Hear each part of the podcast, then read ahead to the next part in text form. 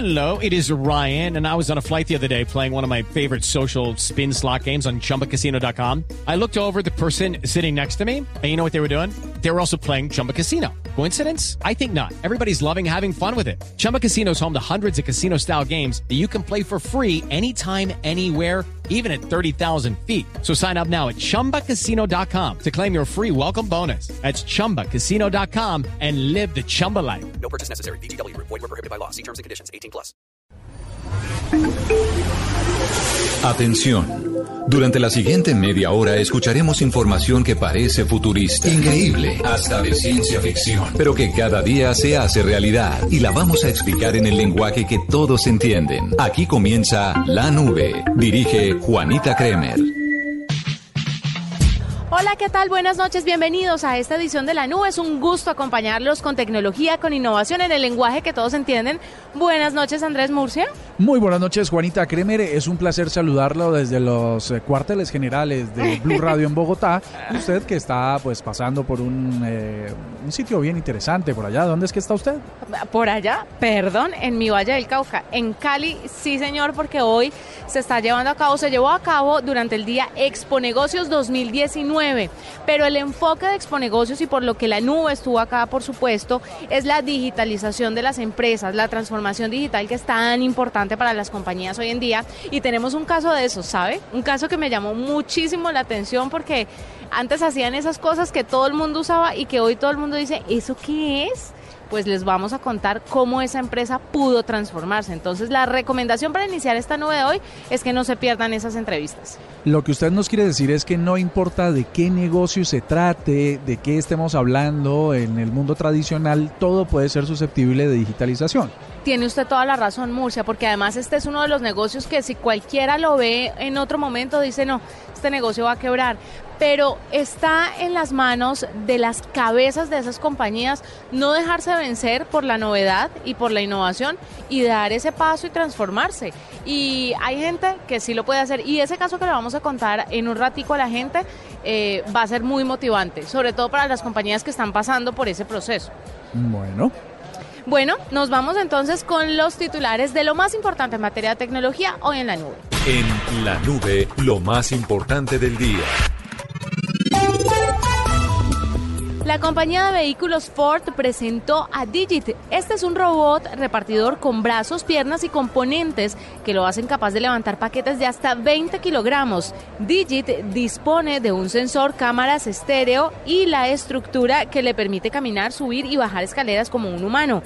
La compañía explica que además ha sido diseñado para caminar erguido sin desperdiciar energía y puede plegarse sobre sí mismo, de modo que se autoalmacena para guardarse sin ningún problema.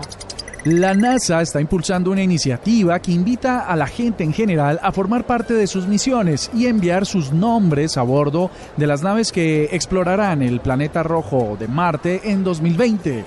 Todos los nombres se imprimirán en un chip con líneas de texto menores a una milésima parte del ancho de un cabello humano, es decir, aproximadamente 75 nanómetros. Así que se podrán inscribir hasta el 30 de septiembre en la página web de la NASA, nasa.gov. Investigadores de Samsung en Moscú han creado un nuevo sistema que puede transformar imágenes fijas de rostros en secuencias de video de cabezas parlantes de gran realismo. Esta tecnología tendrá aplicaciones prácticas tanto para la industria de los efectos especiales como en el ámbito de la telepresencia. Un grupo de estudiantes de un colegio de Bogotá ganó el premio Build Award en un mundial de robótica en Estados Unidos por diseñar un robot que puede recoger objetos livianos. La máquina diseñada por estos jóvenes responde a órdenes sencillas y programadas gracias a un sistema autónomo e innovador que funciona con sensores. El evento destacó el talento de los estudiantes de 58 delegaciones internacionales que demostraron habilidades en programación y diseño tecnológico. Bueno, Andrés Murcia, hay mucho que hablar hoy en el mundo de la tecnología, ya alejándonos pues de lo del tema que atañe y que está acaparando los principales titulares en el mundo, sobre todo de la tecnología, ¿no? Que seguramente tendremos que hablarlo más adelante, pero es que quería eh, contarle una noticia que me encontré que me pareció muy preocupante. ¿Sabía usted que los asistentes de voz, según la UNESCO, son sexistas? Eh, no sabía que la UNESCO pensaba eso, pero seguramente sí. Pero es porque el lenguaje o la voz que viene por defecto o default es voz eh, masculina. Femenina, femenina. ah, femenina, perdón. Femenina. Mire, según un informe de la organización, las voces de inteligencia artificial refuerzan el estereotipo de que las mujeres son ayudantes dóciles y dispuestas a agradar Siri, Alexa, Google Assistant tienen voz de mujer y eso para la Organización de las Naciones Unidas es un problema. El informe que fue publicado eh, por la Organización de las Naciones Unidas para la Educación, la Ciencia y la Cultura señala que el uso de las voces femeninas para dar vida a los asistentes virtuales refuerza ese estereotipo y esa creencia de que las mujeres estamos para servir a los hombres. Pero además de esto, los asistentes son creados para contestar de una manera amable a cualquier tipo de insultos y a cualquier tipo de maltrato. Y quiero que tire la primera piedra, eh, sí, el que tire la primera piedra, el que no haya tratado mal a un asistente a ver cómo es que le contesta. Yo sí lo he hecho.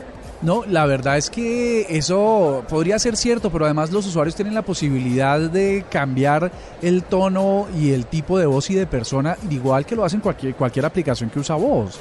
Yo, yo no creo que uno tenga que discutir con eso pues, pues de esa manera tan, tan drástica, ¿no?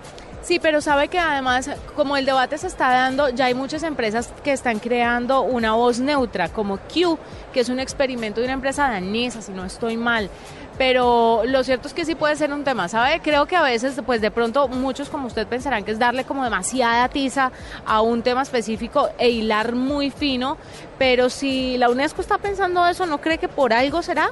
Además, hay unas, hay unos parlantes, hay unos asistentes como Alexa que no tienen voz masculina. Usted a Siri, a Google Assistant le puede cambiar el tono de voz, pero Alexa no. Alexa solamente tiene voces femeninas.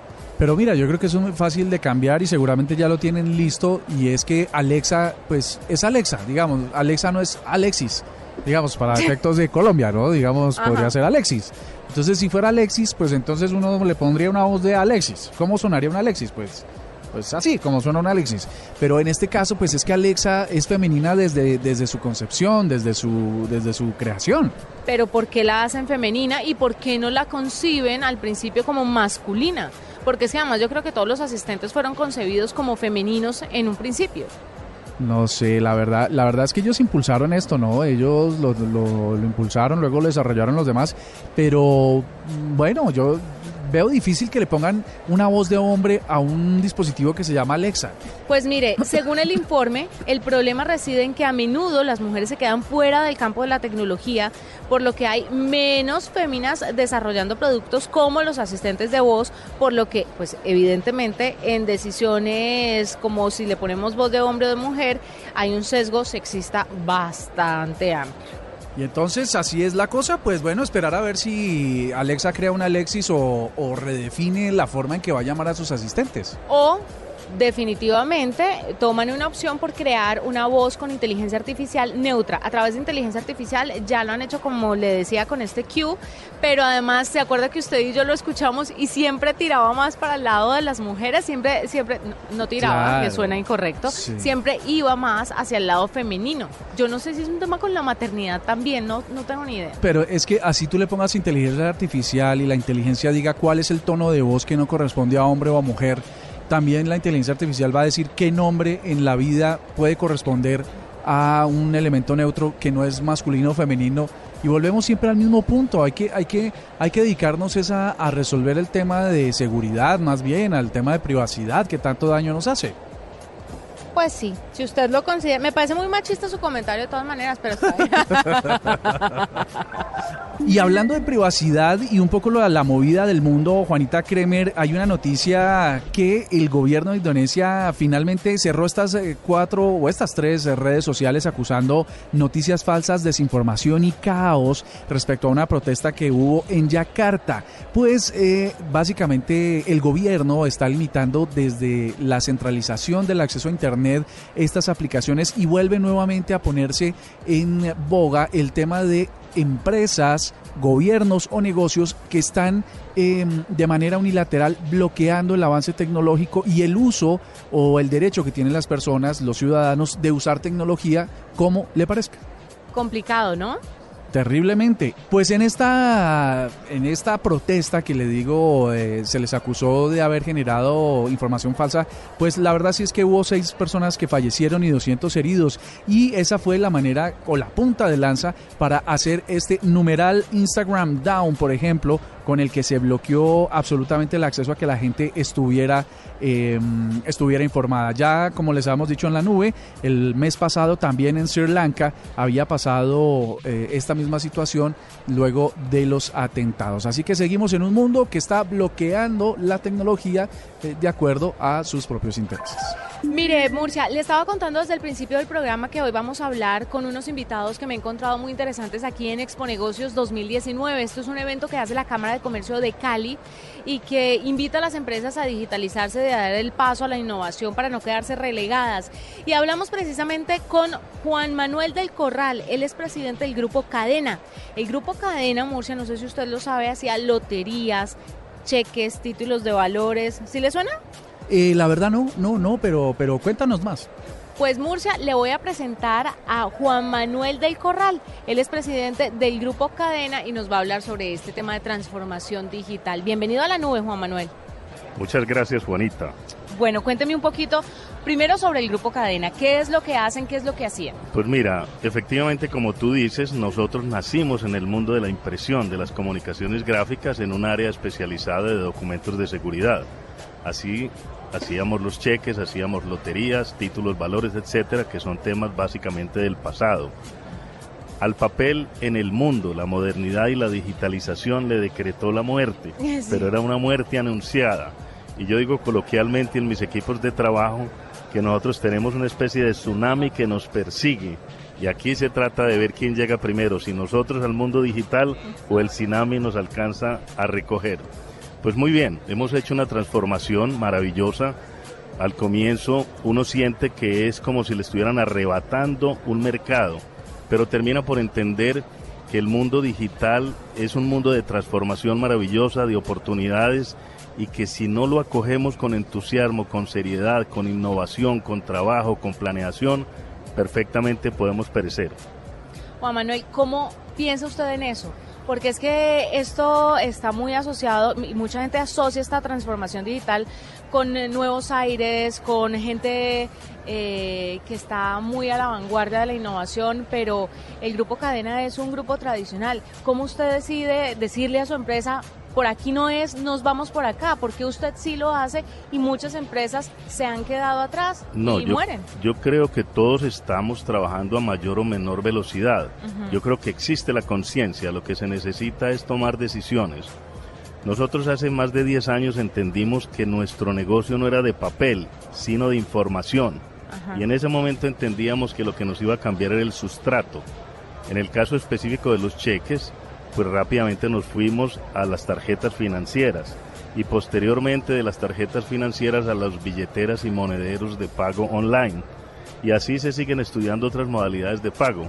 Y en la medida en que cada una de las líneas de productos van transformándose, pues también van llegando nuevas oportunidades para los distintos mercados y para los distintos segmentos del mercado. Por ejemplo, en ese paso a la transformación, en ese camino que ha descubierto, que usted diga, no sabía que nosotros podíamos irnos por este lado, pero sí. Pues mira, por ejemplo, el caso de las facturas. Nosotros iniciamos como cualquier compañía modesta haciendo facturas hace muchos años, facturas de papel para pagar y para manipular a mano. Después vinieron las de computador. Posteriormente llegamos al mundo de la impresión variable, que son aquellas facturas de las empresas de telefonía celular, las empresas de tarjetas de crédito, los impuestos, etcétera, donde cada documento tiene que ser personalizado porque depende del dinero que tiene que pagar. Pero rápidamente nos fue llevando también al mundo digital. Entonces, hacer la factura, todo el, todo el proceso de tecnología de información es igual para imprimirlo o para enviarlo por la nube o para hacerlo llegar por correos electrónicos. Entonces, se trata es de acoger estas cosas con entusiasmo, con claridad, con unos equipos de trabajo muy comprometidos y muy bien preparados, muy bien motivados Y hoy día ese hilo conductor de la facturación ya nos llevó a la facturación electrónica. Sí. Y la facturación electrónica ya será de miles de millones y eso va a ser un gran beneficio para las empresas, para el país y por supuesto va a generar un desarrollo maravilloso. Juan Manuel, indiscutiblemente tengo que hacerle esta pregunta porque en estos procesos de transformación mucha gente y sobre todo los trabajadores de las empresas temen por supuesto. Usted vio en ese proceso de maduración de su empresa, de transformación digital, eh, vio afectados algunos eh, empleos, pudo reacomodar a su gente, las capacitó para que desempeñaran otras labores dentro de la empresa. Claro, sin la menor duda. Hoy día la compañía tiene cerca de 2.000 personas y siempre el grupo de trabajo ha sido creciente. Y si habláramos de necesidades específicas, los grupos de tecnología de información se requiere muchas, solucionar muchas vacantes. Yo lo que creo es que hay que invitar a los jóvenes, hay que capacitarlos, hay que motivarlos, pero hay unas oportunidades enormemente grandes. Estamos abriendo un centro de innovación y de tecnología en un municipio cercano a Medellín, que es en Santa Fe de Antioquia, precisamente porque queremos formar más personas y que ojalá puedan seguir viviendo en su hábitat y no se tengan que desplazar a los grandes centros donde tienen un consumo y unos costos mayores. Entonces de lo que se trata es cómo entender las oportunidades y cómo brindárselas a la gente joven que está ávida de empleo y ávida de posibilidades de crecimiento y de mejoramiento. Si usted ahora que tiene esta oportunidad de hablarle a tantas personas que de pronto nos están escuchando, que quieren emprender o gente que de pronto tiene su empresa y ve que esta transformación digital como que se los está llevando por delante, ¿qué consejo les podría dar? Ya ha dado muchos, pero uno así directico. No, mira, yo creo que nadie es sabio para dar un consejo y además las recetas todas son muy distintas. Ajá. La receta que hemos utilizado nosotros para nuestro grupo de trabajo, para nuestros mercados, ha sido pensar en la innovación. Nosotros sentimos que la innovación es el único pasaporte rentable, sostenible en el tiempo. Si nosotros no tenemos esa convicción, tarde que temprano el tsunami nos va a arrastrar. Entonces lo que se trata es de asumir esa responsabilidad, mirar lo que estamos haciendo, cómo es la manera de llegar con el modelo virtual. Es que no es solamente digitalizar el proceso, sino cambiar completamente el proceso, cambiarlo de, de manera de verlo y eso con certeza tiene muchas oportunidades. ¿Da miedo para la cabeza de un grupo cadena, por ejemplo, hacer esta transformación en su momento? Para nada, yo creo que lo importante es tomarlo con seriedad, mirarlo con juicio, eh, preparar el equipo. El talento humano en esto es fundamental, por mucha tecnología que exista, si la gente no está motivada, preparada, si las juntas directivas, los accionistas, los mismos clientes no nos apoyan, y ellos son los primeros, ellos necesitan también. Este es un momento que el mundo está viviendo y que todos, uno siente su preocupación, pero no sabe el tamaño de preocupación de la otra persona que está al otro lado. Pero este es un mundo en donde todos nos tenemos que acompañar, tomar confianza y arrancar. Gracias por estar con nosotros aquí en Blue Radio en la nube. Muchas gracias a ti, Juanita. Arroba la nube blue. Arroba blue radio com. Síguenos en Twitter y conéctate con la información de la nube. Esta es la nube de Blue Radio.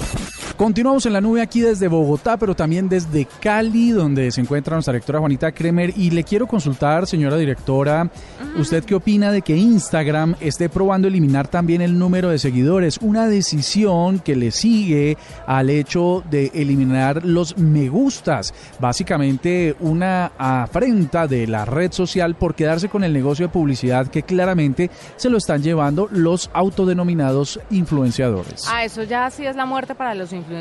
Lo de los likes no me parecía grave porque además me parecía que estaba ayudando sin duda alguna a todas las personas que sufrían de mucho estrés porque les daban o no les daban un like. Pero ya que le borren a uno los seguidores, eso sí ya van a la cabeza, sí, de los influenciadores.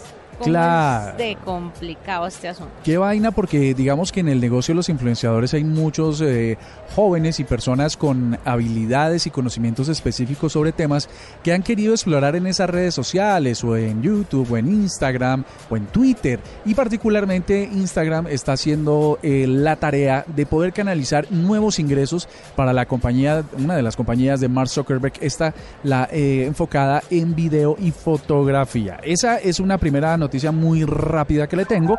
Y la segunda tiene que ver con que Amazon está escaneando a personas en 3D a cambio de tarjetas o bonos de regalo. No, qué ridiculez. Y la gente se vende por un bono de regalo. ¿De cuánto es el bono? Eh, ya le confirmo porque no lo te- no, Depende, no- ¿no? no dice aquí muy específicamente.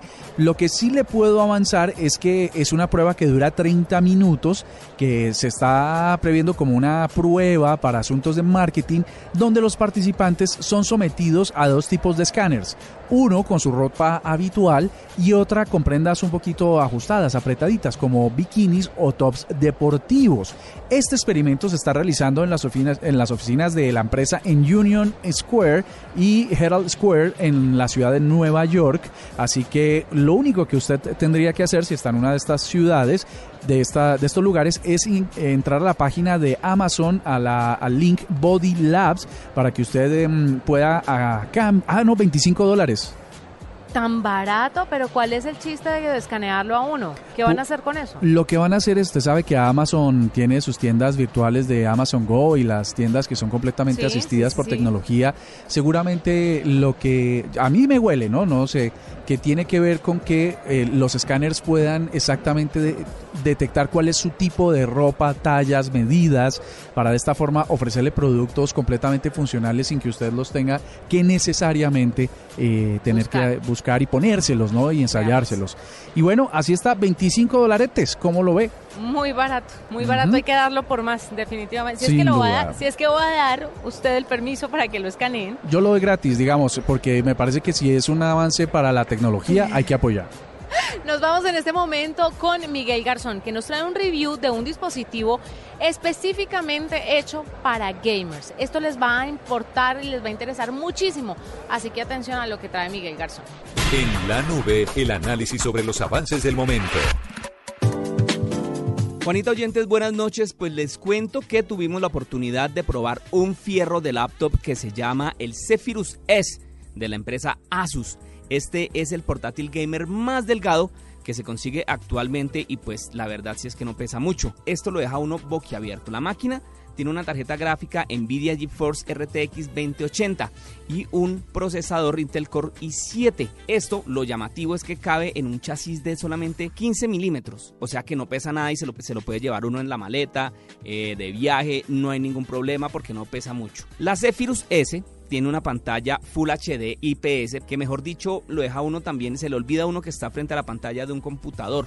Esto es, eh, los colores son realmente vivos porque tiene una actualización, pónganle cuidado a esto, que es muy importante. Tiene una, una actualización de 144 Hz y tiempos de respuesta de 3 milisegundos.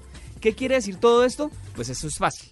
Que no se le queda cargando la imagen, como muchas veces pasa con otros juegos, y no va a tener mucho problema a la hora de jugar en línea, como el popular lag, pues que aunque esto no tiene mucho que ver con el tipo de, aparato, sino más con el tipo de conexión que tenga el gamer, sin embargo, este computador ayuda a que el lag no sea tan fuerte. Además de la pantallota que le estaba diciendo de más de 15 pulgadas, otra ventaja es que uno no va a tener que preocuparse por el calentamiento de la máquina, Juanita y oyentes, porque gracias al, al procesador que le dije que tenía, el Intel Core i7 de octava generación con 6 núcleos y 12 hilos, mejor dicho, esta vaina vuela, esto es una nave, esto no, no hay necesidad, usted no le tiene que hacer nada porque ya viene listico para jugar. Además, le quiero contar de toda esta parte técnica que es muy importante, le voy a contar que tuve la oportunidad de jugar. Hay, una, hay un juego que conocerán muchos de los oyentes y pronto usted, Juanita, lo conoce, que se llama el PUBG, que es un eh, juego tipo Battle Royale, en estos que usted tiene que da- disparar contra otros oponentes en línea eh, que se llama el Player Unknown's Battlegrounds, pero pues más se conoce como el PUBG. A mí personalmente me gustó mucho porque en la pantalla a uno se le olvida de verdad que está frente a un computador, se le olvida de pronto que se puede jugar en un televisor o algo porque de verdad que la nitidez es espectacular. Hay algo que sí le quiero decir con respecto a la máquina, es que el teclado no es muy eh, cómodo en ocasiones. El teclado le, no, no le deja uno hacer muy bien los comandos. Sin embargo, la respuesta de la máquina no tiene nada que envidiar. A eso, súmele, Juanita y oyentes, que trae un panel de control llamado el Gaming Center y ahí trae un Armory Crate. ¿Qué es esto? Esto es una como una aplicación, por decirlo de alguna manera, que le permite a uno estar pendiente de qué es lo que necesita, de cómo van sus estadísticas, de cuántos disparos ha recibido, cuántas muertes, cuántas cosas. Entonces eso para el gamer es una maravilla porque puede estar ahí pendiente. Y ya para terminar le quiero decir algo clave y es que este computador no solamente sirve para jugar, sino también obviamente, ojo los papás, que son los que terminan comprando muchas veces estos computadores a sus hijos, también sirve para hacer las tareas, también sirve para generar contenidos audiovisuales, para hacer videos, para hacer animaciones, mejor dicho, es una, una maravilla de máquina que también le puede servir mucho a las personas que están en el colegio o en la universidad, Juanita. Entonces le quiero contar que esa fue nuestra experiencia con el Zephyrus S de Asus. Juanita, oyentes, buenas noches y sigan en la nube. Arroba la nube blue. Arroba blue radio com. Síguenos en Twitter y conéctate con la información de la nube. Ya nos vamos despidiendo. Fue un gusto acompañarlos con temas de tecnología, de innovación, en el lenguaje que todos entienden. Eh, hay que hacerle como una actualización del estado de Huawei a la gente, ¿no? Ya los están bloqueando por más frentes y entonces el panorama para la compañía china se pone cada vez más difícil, ¿no, Murcia? Yo creo que para la compañía sí, pero no para los usuarios. El hecho de que. Panasonic y otras empresas estén haciendo el bloqueo no me parece suficientemente relevante, por lo menos para los consumidores de dispositivos móviles. Yo creo que la situación basada en el sistema operativo sí es compleja, pero como ya hemos visto, pues se va a resolver. Pues eh, esperemos a ver cómo se resuelve todo eso, pero seguimos dando parte de tranquilidad porque así se ha manifestado por parte de Google y de Huawei que los que ya son usuarios no van a tener problemas con sus dispositivos. Nos vamos con el glosario, la palabra para cerrar esta edición de la nube. GPS, VPN, streaming, interfaz. Si no sabes qué significan esos términos, la nube te los explica en el lenguaje que todos entienden. Protocolo, IP, el glosario. Encripción. ¿Encripción o encriptación? ¿Cómo se dice correctamente? Eh, podríamos decirle mejor en- encripción. Ah, ok. Porque encriptación es otra cosa. Eh, encriptación, no, yo, yo creo que es un uso distinto de la palabra, pero yo creo que básicamente va hacia lo mismo y es cuando usted logra convertir un dato completo, abierto, por ejemplo, Juanita Kremer, como nombre, como juego de caracteres, lo reconvierte a elementos binarios en unos y ceros completamente ilegibles para que cualquier sistema pueda entender lo que eh, usted está tratando de decir. Es un elemento codificado que necesita un codificante y un decodificador. Pues nos vamos con gusto a acompañarlos mañana más tecnología e innovación en el lenguaje que todos entienden. Chao. Chao, chao, eh.